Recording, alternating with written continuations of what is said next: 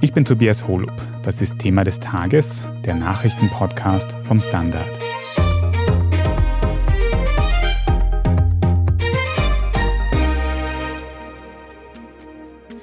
Seit zwölf Monaten kämpfen ukrainische Soldatinnen und Soldaten jetzt schon gegen die russische Invasion an. Aber wer sind diese Frauen und Männer, die für die Verteidigung ihres Landes an vorderster Front ihr Leben riskieren? Standardjournalisten haben mit ihnen gesprochen. Sie erzählen, wie es ist, im Krieg zu kämpfen. Wir fragen nach, wie die SoldatInnen mit Extremsituationen umgehen und warum sie ans Aufgeben nicht denken. Klaus Stimmeder, du berichtest für den Standard aus Odessa in der Südukraine. Das ist jetzt nicht direkt an der Front, aber für meine Verhältnisse doch schon sehr, sehr nah am Ukraine-Krieg. Triffst du da in den Straßen von Odessa dann auch wirklich ukrainische SoldatInnen, die auf dem Weg zur Front im Osten sind zum Beispiel? Soldatinnen und Soldaten trifft man in der Ukraine überall, wenn man im Zug reist, wenn man spazieren geht, wenn man ein Restaurant besucht. In einer Stadt wie Odessa, das hat sich ein bisschen zu einem Rückzugsort entwickelt zu einem Ort, wo sich manche Soldatinnen und Soldaten so ein paar Tage oder vielleicht sogar ein paar Wochen erholen und dann wieder an die Front zurückkehren. Also ja, man kommt mit Soldatinnen und Soldaten regelmäßig in Kontakt. Und was sind das für Menschen? Hast du einen Eindruck von denen bekommen? Was sind das für Menschen? Also grundsätzlich sind das Menschen wie du und ich. Das sind unter Anführungsstrichen ganz normale Männer und Frauen, von denen die meisten, wenn es keinen Krieg gäbe, ganz normalen Jobs nachgehen und ein ganz normales Leben führen würden. Da ist vom Automechaniker über den Programmierer bis hin zur Ärztin wirklich alles dabei. Natürlich gibt es in der ukrainischen Armee viele Berufssoldaten. Im Pro-Kopf-Verhältnis sind das prinzipiell mehr als in den Streitkräften von anderen vergleichbaren Ländern. Aber das liegt eben daran, dass der Krieg Russlands gegen die Ukraine in Wahrheit eben schon 2014 begonnen hat. Aber selbst von denen, die nicht erst seit einem Jahr, sondern schon zwischen 2014 und 2022 im Donbass gekämpft haben, hatten vorher alle ganz normale Jobs. Also grundsätzlich unterscheidet sich die Ukraine da jetzt nicht von anderen Ländern in Europa, in denen sonst auch nur eine Minderheit das Soldatentum wirklich als Beruf ausübt. Aber der Unterschied zu anderen Ländern besteht eben darin, dass durch die russische Aggression eben viele Leute dazu gezwungen wurden, zu Soldaten zu werden, die das sonst nie geworden wären. Hm, also wirklich ganz normale Menschen. Klaus, du hast gerade gesagt, Männer und Frauen. Ist das eigentlich ein Fall, wo man sinnvollerweise nicht gendern sollte oder gibt es im ukrainischen Militär wirklich auch viele Frauen? Da muss man unbedingt gendern, weil laut den Zahlen des ukrainischen Verteidigungsministeriums heute knapp ein Fünftel der Streitkräfte aus Frauen besteht. Das sind rund 50.000. Eine davon ist mittlerweile sogar zu so etwas wie einer nationalen Ikone geworden, eine Scharfschützin namens Eugenia Emerald. Also ja, im Gegensatz zur russischen Armee stehen auf Seiten der Ukraine buchstäblich tausende Frauen an der Front. Alles klar, so werden wir da auch weiter gendern, wo möglich. Klaus, wir haben im Vorfeld dieser Sendung auch probiert, direkt mit ukrainischen Soldaten und Soldatinnen Kontakt aufzunehmen, mit denen quasi persönlich zu reden für den Podcast. Und das ist ganz schwierig. Man sieht ganz selten Interviews wirklich persönlich mit Soldatinnen und Soldaten in der Ukraine. Warum ist das eigentlich so schwierig? Naja, das ist ganz normal. Ja, erstens ist es nicht der Job von Soldaten, westlichen Medien, Interviews zu geben, sondern der Job von Soldaten ist es zu kämpfen. Und das andere ist natürlich, das unterliegt ja alles der Geheimhaltung. Jede Streitkraft der Welt, ja, jede Armee der Welt lässt es nicht zu, dass einfach irgendwelche Soldaten irgendwelche Interviews geben. Also es wäre seltsam, ja, wenn das in der Ukraine anders wäre. Die dürfen natürlich nicht sagen, wo sie kämpfen, was sie dort erleben, weil natürlich jede Information, die ein unter Anführungsstrichen ganz normaler Soldat einfach hat, ja, einfach nur die Tatsache, dass er dort kämpft, wo er kämpft, ja, ist eine Information. Und in einem Krieg wie diesem ist jede Information wertvoll. Ja, und deswegen haben die natürlich strikte Anweisungen, nicht mit Journalisten zu plaudern. Ja, aber das unterscheidet sich jetzt nicht von irgendeiner anderen Armee irgendwo auf der Welt. Mhm. Da geht es also auch um die Sicherheit der SoldatInnen und dass ebenso strategische Informationen nicht überall in den Medien herumfliegen. Reden wir also noch ein bisschen mehr über diese Soldatinnen und Soldaten und mit denen hast du, Stefan Schocher, auch viel Kontakt. Auch du berichtest für den Standard über die Ukraine, über den Krieg dort. Wie erlebst du denn da diese Menschen, die wirklich für die Ukraine an der Front stehen? Gerade wenn das eigentlich ganz normale Menschen mit anderen Berufen sind, hast du vielleicht auch mitbekommen, welche Gründe die haben, dann wirklich zur Waffe zu greifen und an die Front zu ziehen? Also ein sehr guter Freund von mir zum Beispiel, der in russischer Kriegsgefangenschaft ist, der ist ein Menschenrechtsaktivist im Grunde genommen, der für sich selber die Entscheidung getroffen hat, wenn Russland gewinnt, dann sind 18 Jahre meiner Arbeit kaputt. Die gilt es zu schützen. Und das zum Beispiel kann eine Motivation sein. Es gibt ganz andere Leute, die aus ganz anderen Gründen den Krieg ziehen. Ich glaube, ein großer Motivator, ein großer Punkt war einfach das, was in Irpin und Butscha passiert ist. Das war, glaube ich, sehr viele Leute dazu getrieben, so einfach sehr klar veranschaulicht, was passiert, wenn eine Stadt oder wenn ein Ort von der russischen Armee eingenommen wird. Also du sprichst ja diese Kriegsverbrechen an, die wir in Butscha schon gesehen haben. Genau. Diese Kriegsverbrechen im Budget und Irpin und jetzt halt auch dann Isium und Kherson, das ist ein Riesenthema in der Ukraine. Ja. Und dagegen sich zu wehren, ja, kann ich gut verstehen und glaube ich, ist ein Grund für viele, zur Waffe zu greifen. Ja. Mhm. Auf der einen Seite sehr verständlich, auf der anderen Seite können wir hier in Österreich uns gar nicht vorstellen, wie das Leben so eines Soldaten, so einer Soldatin, die im Ukraine-Krieg jetzt wirklich seit Monaten im Einsatz ist, praktisch ausschaut. Hast du da ein bisschen einen Eindruck, Stefan, wie der Alltag von so einer Soldatin oder so einem Soldaten in der Ukraine ausschauen könnte oder wie so ein Soldatenleben ausschaut? Das ist schwer zu sagen. Also ich glaube, das hängt einmal jetzt sehr davon ab, wo dieser Soldat stationiert ist. Also ob das jetzt irgendwo am Dnipro ist oder an einer Fernstraße zwischen Kiew entlang der belarussischen Grenze zum Beispiel, wo es darum geht, einfach einen Checkpoint zu bedienen, wo aber jetzt keine unmittelbare Gefahr jetzt droht oder ob man jetzt zum Beispiel irgendwo im Osten der Ukraine eingesetzt ist. Also ich glaube, das ist ein großer, großer Unterschied und ich glaube, das ist auch ein großer Unterschied, wie das Leben aussieht. Also was mich sehr beeindruckt hat und das war in Dörfern in Kherson der Fall, zwischen Mikolaev und Kherson, wo ich unterwegs war, dass das Ansehen ukrainischer Soldaten extremst hoch ist. Also dass dort, wo ukrainische Soldaten sind, also die Leute sind froh, dass sie da sind. Ja. Das hat mich überrascht zum Teil, nämlich also wie positiv das ist und auch die Hilfsbereitschaft der Zivilbevölkerung, wie hoch die ist. Also dass es jetzt irgendwie keine Frage ist, dass wenn jemand jetzt zum Beispiel Krautrouladen kocht, die Soldaten da halt dann mitessen und dass das auch geplant wird, also so nach dem Motto, ich mache am Abend Krautrouladen, wir hatten Lust damit zu essen. Und ich habe das wahrgenommen als sehr solidarisch und sehr ja, loyal und kollegial eigentlich. Mhm. Also wirklich starker Rückhalt in der Bevölkerung auf jeden Fall. Klaus, wenn wir jetzt über den Einsatz von diesen Soldatinnen und Soldaten reden, wenn da jetzt jemand an die Front fährt, was erwarten die sich eigentlich, wie lange der Krieg noch dauern wird? Denken die auch über diese ganzen kleinen Details nach, die in Medien rauf und runter analysiert werden, was den Verlauf des Krieges angeht? Prinzipiell wissen die Menschen an der Front über so ziemlich alles Bescheid. Aus dem einfachen Grund, solange das mobile Internet funktioniert, haben sie prinzipiell genau die gleichen Möglichkeiten wie du und ich, sich sozusagen über das Gesamtbild zu informieren. Und selbst wenn das nicht funktioniert, telefonieren sie natürlich ab und zu mit ihren Familien und Freunden, die ihnen erzählen, wo es woanders an der Front ausschaut.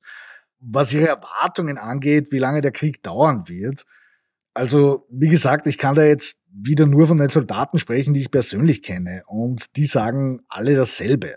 Die Dauer des Kriegs hängt einzig und allein davon ab, wie viel Waffen die westlichen Unterstützer den Ukrainern zu geben bereit sind. Und je mehr, je schneller sie diese Waffen bekommen, umso schneller ist der Krieg vorbei. Wenn sie die allerdings nicht in dem Ausmaß bekommen, wie sie sie brauchen, sondern diese, wie soll man sagen, tröpfelweisen Waffenlieferungen so weitergehen wie bisher, dann wird der Krieg noch viele Jahre dauern. Ganz einfach, weil sich die Ukrainer auch dann, wenn die Taktik Russlands auf Zeit zu spielen irgendwann aufgeht, sich nicht einfach ergeben werden. Also ja, der gibt sich ein ziemlich eindeutiges Bild. Mhm. Aber auch wenn der Krieg wohl noch sehr lange dauern wird, Kann man irgendwie festmachen, wie lang so ein individueller Einsatz ist? Wie lange ist man an der Front, bevor es dann vielleicht eben wieder für eine Zeit ins Hinterland geht? Das ist völlig unmöglich zu sagen. Einfach, das kommt auf die Einheit an, das kommt drauf an, ist man Infanterie, ist man Air Force. Also es gibt Soldaten, die sind acht Monate ununterbrochen an der Front gestanden. Und es gibt welche, die haben eine Rotation, entweder nach zwei Monaten oder drei Monaten. Aber da sind so viele Variablen im Spiel, das lässt sich unmöglich sagen. Ja. Auf jeden Fall ist es ein langer und anstrengender Einsatz. Und wenn du jetzt so einen Soldaten oder eine Soldatin fragen würdest nach eben diesen vielen Monaten anstrengenden Kampfes, warum sie noch immer weitermachen, nicht ans Aufgeben denken, was denkst du, würden die dir darauf sagen, Klaus? Das ist keine Frage, was ich denke, sondern was diese Soldatinnen und Soldaten selber sagen. Die Motivation ist eine, wenn man so will, zutiefst menschliche da kommt jemand mit vorgehaltener Waffe in dein Land und erklärt dir, dass dieses Land, deine Sprache, deine Kultur nicht existiert. Und dann wird dir erklärt, dass du zu einem anderen Land gehörst, einem, das seit über 20 Jahren von einem Diktator regiert wird, der eine durch und durch korrupte Kleptokratie aufgebaut hat, in der es keinerlei Meinungsfreiheit gibt und in dem selbst elementarste Menschenrechte nicht erst seit Jahren, sondern in Wahrheit seit Jahrzehnten mit Füßen getreten werden. Also ja, auch wenn die Ukraine vor dem 24. Februar 2022 kein Musterstaat nach westlichen Maßstäben war, lagen damals schon zwischen Kiew und Moskau Lichtjahre.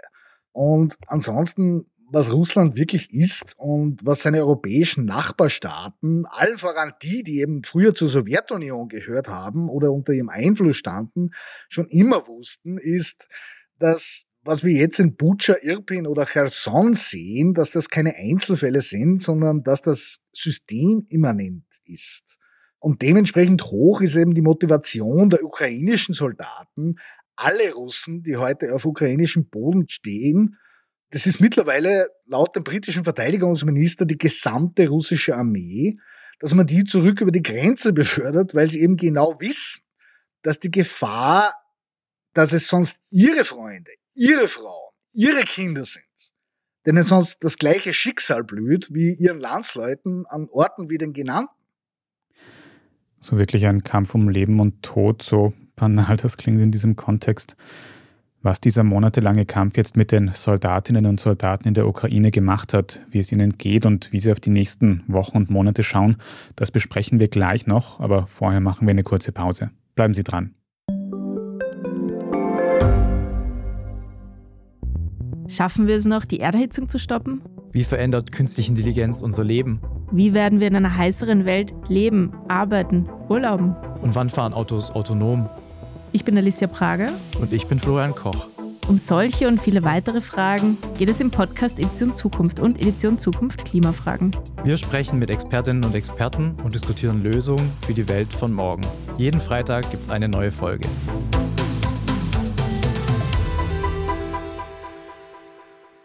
Stefan, die Soldatinnen und Soldaten in der Ukraine sind jetzt eben schon bis zu einem Jahr im Einsatz. Das ist eine Dauerbelastung, sowohl physisch als auch psychisch, die man sich eben fast gar nicht vorstellen kann. Wie geht es diesen Menschen nach dieser langen Zeit? Gerade jetzt wird ja sehr heftig in der ostukrainischen Stadt Bachmut noch gekämpft. Wie ist der Zustand der Soldatinnen dort? Also ich glaube, das ist entsetzlich. Also Bachmut, glaube ich, kann man sich nicht einmal annähernd vorstellen, wie das ist. Generell ist mein Eindruck der, dass viele Ukrainer und auch viele ukrainische Soldaten diesen Widerstand und diese Gegenwehr einfach als alternativlos betrachten. Und dann spielt es keine Rolle, ob man jetzt erschöpft oder fertig oder kaputt ist. Fertig und kaputt waren die Leute im Sommer schon weil Dauerbeschuss und jetzt auch, also im Winter, Beschuss von ziviler Infrastruktur und Energieinfrastruktur, das zehrt einfach an den Kräften. Aber es ist einfach in der ukrainischen Bevölkerung, glaube ich, schon dieser Konsens zu einem großen Teil da, dass das einfach alternativlos ist, weil die Alternative bedeutet, die Ukraine gibt es nicht mehr.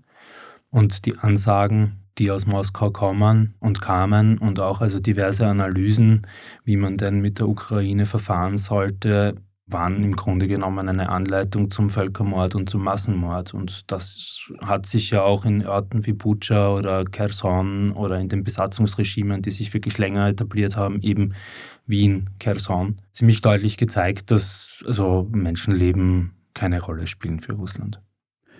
Ganz unabhängig von allen Hintergründen müssen nicht diese Menschen, die da an der Front stehen, für ihr Leben traumatisiert sein von dieser Erfahrung? Ich glaube, das wird sicher Folgen haben, auf jeden Fall. Man darf nur, glaube ich, eines nicht unterschätzen, und zwar, dass dieser Krieg für die Ukrainer nicht am 24. Februar 2022 losgegangen ist, sondern im Frühjahr 2014. Das heißt, die Ukraine und die ukrainische Bevölkerung hat auch schon große Erfahrungen mit heimkehrenden Veteranen gemacht, die also weit über ihre sechs Monate, die damals zumindest einmal veranschlagt waren als Einsatzdauer, im Kampfgebiet waren und die mit entsprechenden psychologischen Folgen nach Hause zurückgekehrt sind. Das heißt, das ist auch nicht ganz neu. Nicht ganz neu, aber wird wahrscheinlich leider in den nächsten Jahren auch noch ein großes Thema sein in der Ukraine, oder? Auf jeden Fall, ja. Kommen wir nochmal zu banaleren Dingen. Bei diesem Krieg sprechen mittlerweile ganz viele BeobachterInnen von einem Abnutzungskrieg, der eben die Menschen schwächen soll, der das Material verbrauchen soll, das sie brauchen. Haben denn die ukrainischen Soldatinnen noch alles, was sie brauchen? Ich denke an Waffen, aber vor allem auch an Nahrung, an Ausrüstung, damit sie halt kämpfen können. An und für sich ist die Ausrüstung der Soldaten eine, glaube ich, ganz gute. Und was ein riesengroßer Faktor ist, ist dieser ganze zivilgesellschaftliche Rattenschwanz und auch diese zivilgesellschaftliche Logistik, die hinter der Armee steht. Das heißt, viel an der Nahrung oder an warmer Unterwäsche, ja. da geht es ja dann um solche Themen, lange Unterhosen und Thermoleiberl. Viel von dem kommt über zivilgesellschaftliche Strukturen und über Freiwilligenverbände oder Freiwillige, die einfach halt dann einen kleinen Transporter mit Gütern voll laden und dann halt zu einer Einheit fahren. Also das ist eine extrem breite Bewegung, die sich eigentlich im Zuge der Maidan-Revolution wirklich etabliert hat, muss ich sagen. Gegeben hat es ja vorher auch schon aber wirklich gesellschaftlich etabliert hat, dass es einfach völlig logisch ist, dass das Großmütterchen aus der Westukraine dann die Einmachgläser in den Laster räumt und der rollt dann irgendwo nach Bachmut. Also das ist normal für die Ukraine. Und dieser gesellschaftliche Zusammenhalt und wie soll ich sagen, auch diese informelle Vernetzung und dieses Unterstützen dann von informellen Netzwerken in offizielle Strukturen hinein, das ist halt schon etwas, was die Maidan-Revolution ermöglicht hat und was jetzt, glaube ich, das Rückgrat ist der ukrainischen Armee. Was die Ausrüstung angeht, sind jetzt in jedem Fall auch Waffenlieferungen vom Westen an die Ukraine wieder angekündigt worden, von ganz modernen Waffen, von deutschen Panzern, die wirklich hochmoderne Technologie sind. Ist es eigentlich realistisch, dass so ein durchschnittlicher ukrainischer Soldat wirklich hier die modernsten Panzer der Welt innerhalb von ganz kurzer Zeit erlernen kann, wenn man wirklich im Hinterkopf hat, wir brauchen das, um zu überleben, um zu kämpfen, so schnell wie möglich? Ja, das ist auch eine Sache. Ich meine, ich bin kein Militär, das kann ich schwer einschätzen. Was mein Eindruck schon ist, dass die Ukraine extremst sehr schnell und sehr lernfähig sind. Also es gibt, glaube ich, dieses Beispiel, aber da mich bitte nicht drauf festnageln, von, glaube ich, niederländischer Artillerie, die an die Ukraine geliefert worden ist mit einer Standardsoftware und die Ukrainer haben dann nochmal eine größere Reichweite und eine höhere Zielgenauigkeit mit ihren Softwareanpassungen herausgeholt, wo der Hersteller dann auch relativ verdutzt war, dass das überhaupt geht. Andere technologische Grundpfeiler sind zum Beispiel Drohnen, also kleine Drohnen, die vielleicht ein oder zwei oder drei Granaten tragen können. Die werden in der Ukraine selber gebaut. Ja, also da braucht die Ukraine niemanden. Also die Ukrainer sind schon, was Technologie angeht, extrem fit und sehr erfindungsreich. Ja. Da habe ich keine Zweifel, dass sie da sehr schnell und ruckzuck sich da sehr viel aneignen können. Stefan, du hast uns vor kurzem schon von den Erfahrungen von einem russischen Söldner berichtet aus der Wagner-Gruppe. Der hat von sich selbst gesagt, er wäre quasi als Kanonenfutter eingesetzt worden, dass er quasi nur Fleisch wäre, waren, glaube ich, seine Worte. Es erreichen uns auch Berichte von regulären russischen Truppen, die zum Teil undiszipliniert und brutal miteinander umgehen.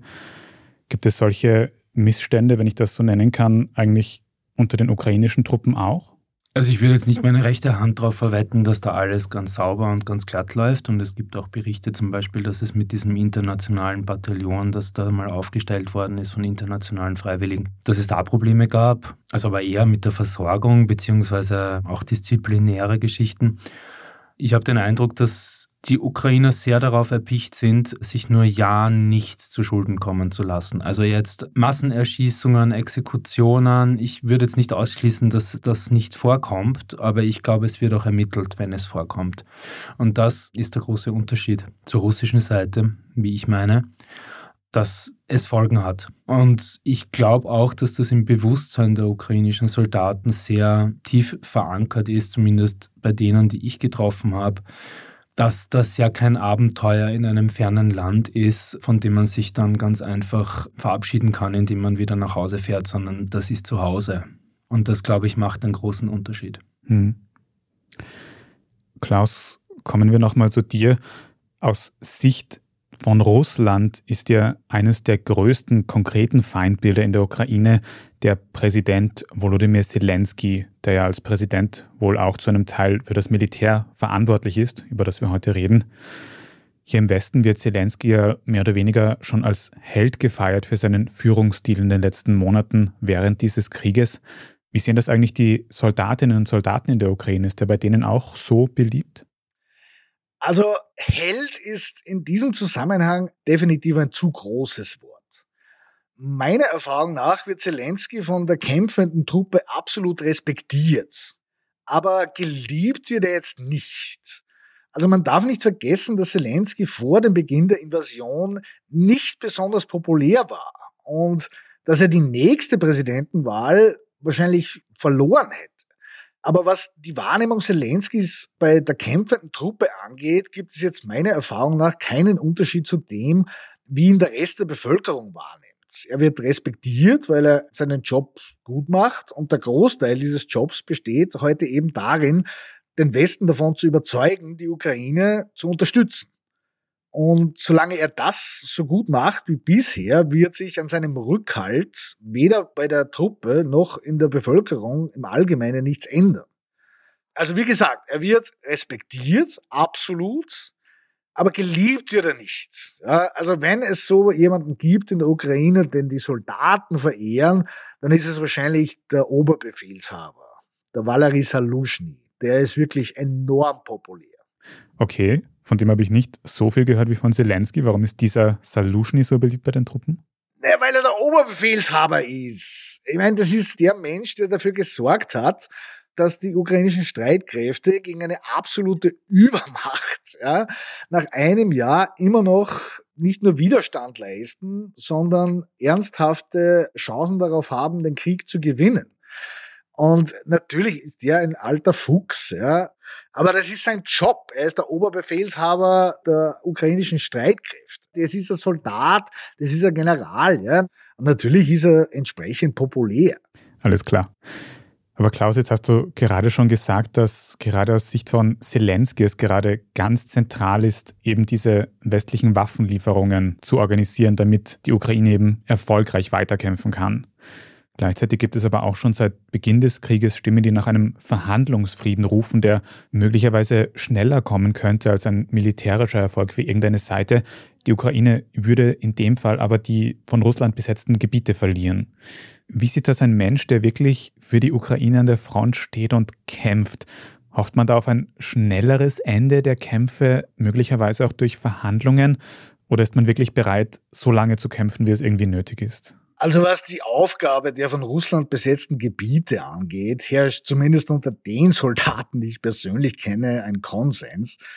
Absolut keine Chance. Und alles andere wäre auch ein Wunder.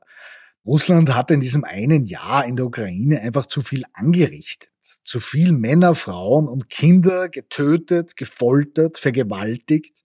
Zu viele Jobs und zu viele Leben zerstört nachdem diese Taten bis heute von der russischen Führung sogar gefeiert werden. Also jeder, der sich auch nur einmal in der Woche die Mühe macht, zu schauen, wie im russischen Staatsfernsehen über die Ukraine gesprochen wird, dem wird klar sein, warum jeder Kompromiss mit der Putin-Diktatur zuerst als Verrat angesehen werden wird. Das Interessante bei dieser Diskussion und Verhandlungen ist halt schon, dass manche Leute in Westeuropa nach einem Jahr Krieg noch immer glauben, dass das Regime in Moskau überhaupt ernsthaft an solchen interessiert ist. Also diese offensichtlich bodenlose Naivität, die natürlich auch von den Soldaten hier wahrgenommen wird, die sorgt schon für Kopfschütteln. Also nur abschließend, vielleicht sollten die Leute im Westen, die ständig darüber reden und Briefchen schreiben, was die Ukraine nicht alles machen muss, damit es Frieden gibt, nach einem Jahr Krieg mal langsam aber sicher darüber nachzudenken beginnen zur Abwechslung, was die Partei des Angreifers machen sollte, damit es Frieden gibt. Und Stefan, eine letzte Frage an dich noch. Die Frage ist vielleicht naiv oder blöd, aber diese Menschen, die wirklich in der Ukraine kämpfen gerade, wie blicken die in die Zukunft? Was erwarten die sich von den nächsten Wochen und Monaten? Also wenn man mit Ukrainern generell redet, und das sind jetzt nicht nur Soldaten, dann ist eine Redewendung, die immer wieder kommt, also wenn man was auf später verschiebt, auf sehr viel später vielleicht, also jetzt nicht morgen oder übermorgen, aber dann heißt es nach dem Sieg. Und ich glaube, etwas anderes ist für die allermeisten Ukrainer einfach keine Option. Dann danke, dass ihr uns heute geholfen habt, diese Menschen ein bisschen besser zu verstehen. Klaus Stiemeder und Stefan Schocher. Danke. Gerne. Wir sprechen jetzt dann gleich noch weiter über die weiteren wichtigen Meldungen des heutigen Tages, unter anderem über einen neuen Energiebonus, den es in Wien bald geben wird.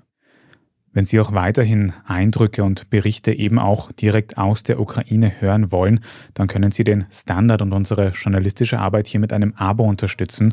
Wenn Sie den Podcast direkt unterstützen möchten, dann geht das zum Beispiel, indem Sie ein Premium-Abo auf Apple Podcasts abschließen. Dann hören Sie den Podcast in Zukunft auch ohne Werbung. Dankeschön für jede Unterstützung. Wir sind gleich zurück.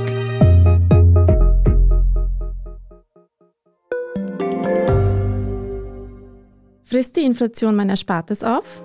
Soll ich mein Geld in Aktien stecken? Und wie funktionieren eigentlich Kryptowährungen? Im neuen Standard-Podcast Lohnt sich das? sprechen wir über alles rund ums Thema Geld und Geldanlage. Wie man in Aktien investiert und was genau hinter einem NFT steckt. Im Gespräch mit ExpertInnen gehen wir jede Woche diesen und vielen weiteren Fragen auf den Grund. Lohnt sich das? Der Standard-Podcast über Geld findet ihr auf derstandard.at und überall, wo es Podcasts gibt. Und hier ist, was Sie heute sonst noch wissen müssen. Erstens, in Wien wird es einen neuen Energiebonus geben. 200 Euro sind das für Wiener Haushalte, die unter bestimmte Einkommensgrenzen fallen. Für Ein-Personen-Haushalt ist es ein Jahreseinkommen von 40.000 Euro brutto, bei Mehrpersonenhaushalten sind es 100.000 Euro im Jahr. Einen ganz ähnlichen Wiener Energiebonus hat es ja im vergangenen Jahr schon gegeben und wer den bereits kassiert hat, der oder die sollte den neuen Bonus dann auch ganz automatisch überwiesen bekommen. Selbst aktiv werden muss man nur, wenn sich seitdem etwas Größeres an den Meldedaten im Haushalt geändert hat. In dem Fall wird man aber per Brief informiert, wie man an seinen neuen Energiebonus kommt. Abgewickelt wird das Ganze dann im April und wer den vorherigen alten Wiener Energiebonus noch nicht beantragt hat, kann das auch noch bis Ende März nachholen. Zweitens, in der EU wurden seit Ausbruch des Ukraine-Krieges Rekordmengen an Wind- und Solarstrom erzeugt. Das zeigt ein Bericht der britischen NGO Amber Climate. Demnach konnten durch erneuerbare Energien auch Gasimporte eingespart werden und zu einem Wert von etwa 12 Milliarden Euro. Neben den kriegsbedingten Marktturbulenzen dürfte der erneuerbaren Rekord auch an neuen Kraftwerken und an guten Wetterbedingungen liegen. Und drittens, in Linz gibt es Aufregung um eine Vulva, genauer gesagt einen Vulva-Workshop. What the Femme heißt die zugehörige Ausstellung im Linzer Stadtmuseum und da ist geplant, dass BesucherInnen mit einer Vulva eben diese mit einem 3D-Drucker in Gips verewigen können. Bei der Linzer FPÖ erregt das die Gemüter. Die bezeichnen die Aktion nämlich als ordinär und sinnlos und fordern, sie nicht mit Steuergeld zu fördern. Laut den OrganisatorInnen geht es bei der Aktion übrigens um eine offene Diskussion über Sexualität, Geschlechternormen und Schönheitsideale. Mehr dazu und alles weitere zum aktuellen Weltgeschehen lesen Sie wie immer auf derstandard.at. Wenn Sie jetzt noch nicht genug von Standard Podcasts haben, dann kann ich Ihnen sehr unseren Schwester-Podcast Lohnt sich das empfehlen. Da geht es in der aktuellen Folge darum, wie man bei Gehaltsverhandlungen mehr Geld herausholen kann. Lohnt sich das, hören Sie überall, wo es Podcasts gibt. Falls Sie uns hier im Podcast-Team irgendwas sagen möchten, dann schicken Sie uns gerne eine Nachricht an podcast.derstandard.at. Und wenn Ihnen die Folge heute gefallen hat, dann abonnieren Sie uns am besten gleich auf Ihrer liebsten Podcast-Plattform, dann verpassen Sie auch keine weitere. Über gute Bewertungen oder nette Kommentare freuen wir uns sehr. Ich bin Tobias Holub. Danke fürs Zuhören und bis zum nächsten Mal.